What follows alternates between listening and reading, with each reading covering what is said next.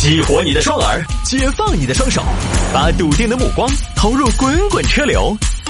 给我一个槽点，我可以吐槽整个地球仪。微言大义，换种方式纵横网络江湖。来喽，欢迎各位继续回到今天的微言大义啊。有听众朋友说摆一下这个事情：女医生回家途中救助车祸男子，事后婉拒千元红包。难得在我们节目里边出现正能量的事情。这个事情呢，发生在江苏连云港。连云港有一名李医生，有天回家路上看到一名男子受伤，刚好是车祸，然后躺在路边。大哥，你这是怎么了？我出车祸了，哎，我不得行了，血好多血哦。哎呦，您这是右臂动脉破裂，老公过来帮我一下。反正呢，就简单一点，在两口子的帮助下，这名伤者等到了救护车，送到了医院进行救治。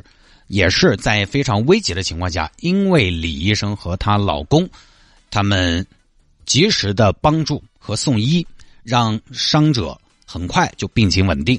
那病情稳定之后呢，这名伤者的家属就给李医生发了一千元的红包来表示感谢。最后呢，两口子没收，其实就这么一个事情啊。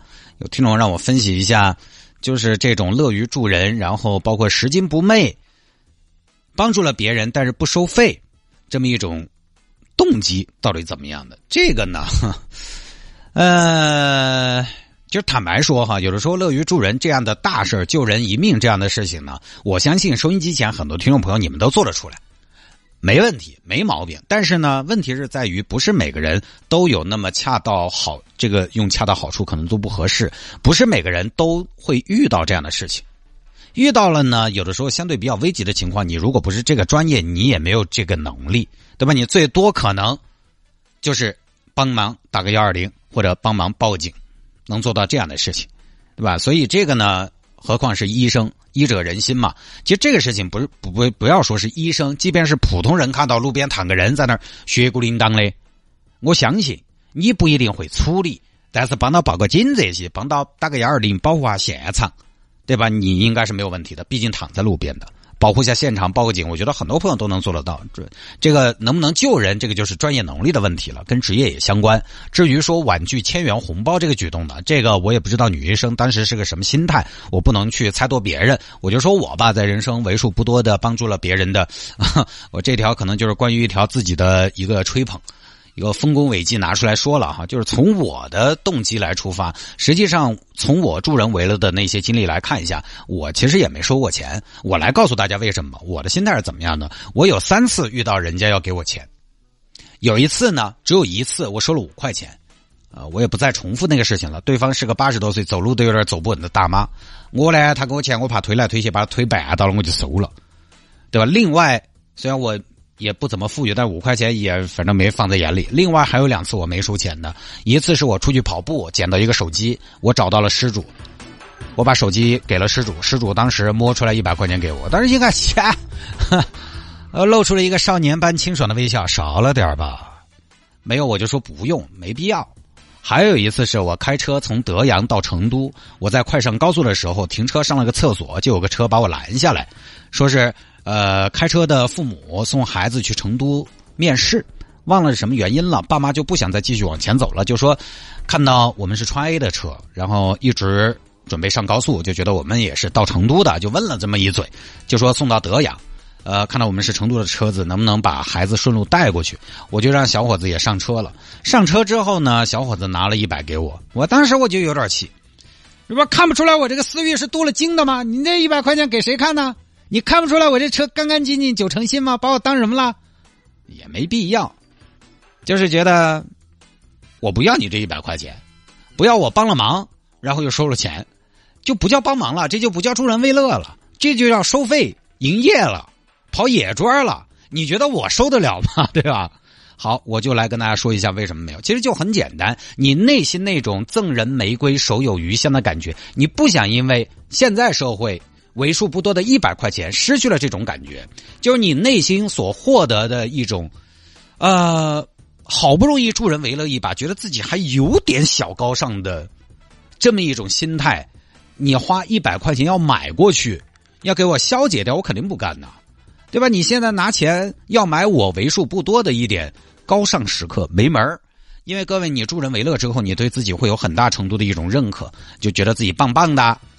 跟你说，觉得自己棒棒的这种感觉值不值一百？对不对？肯定值噻。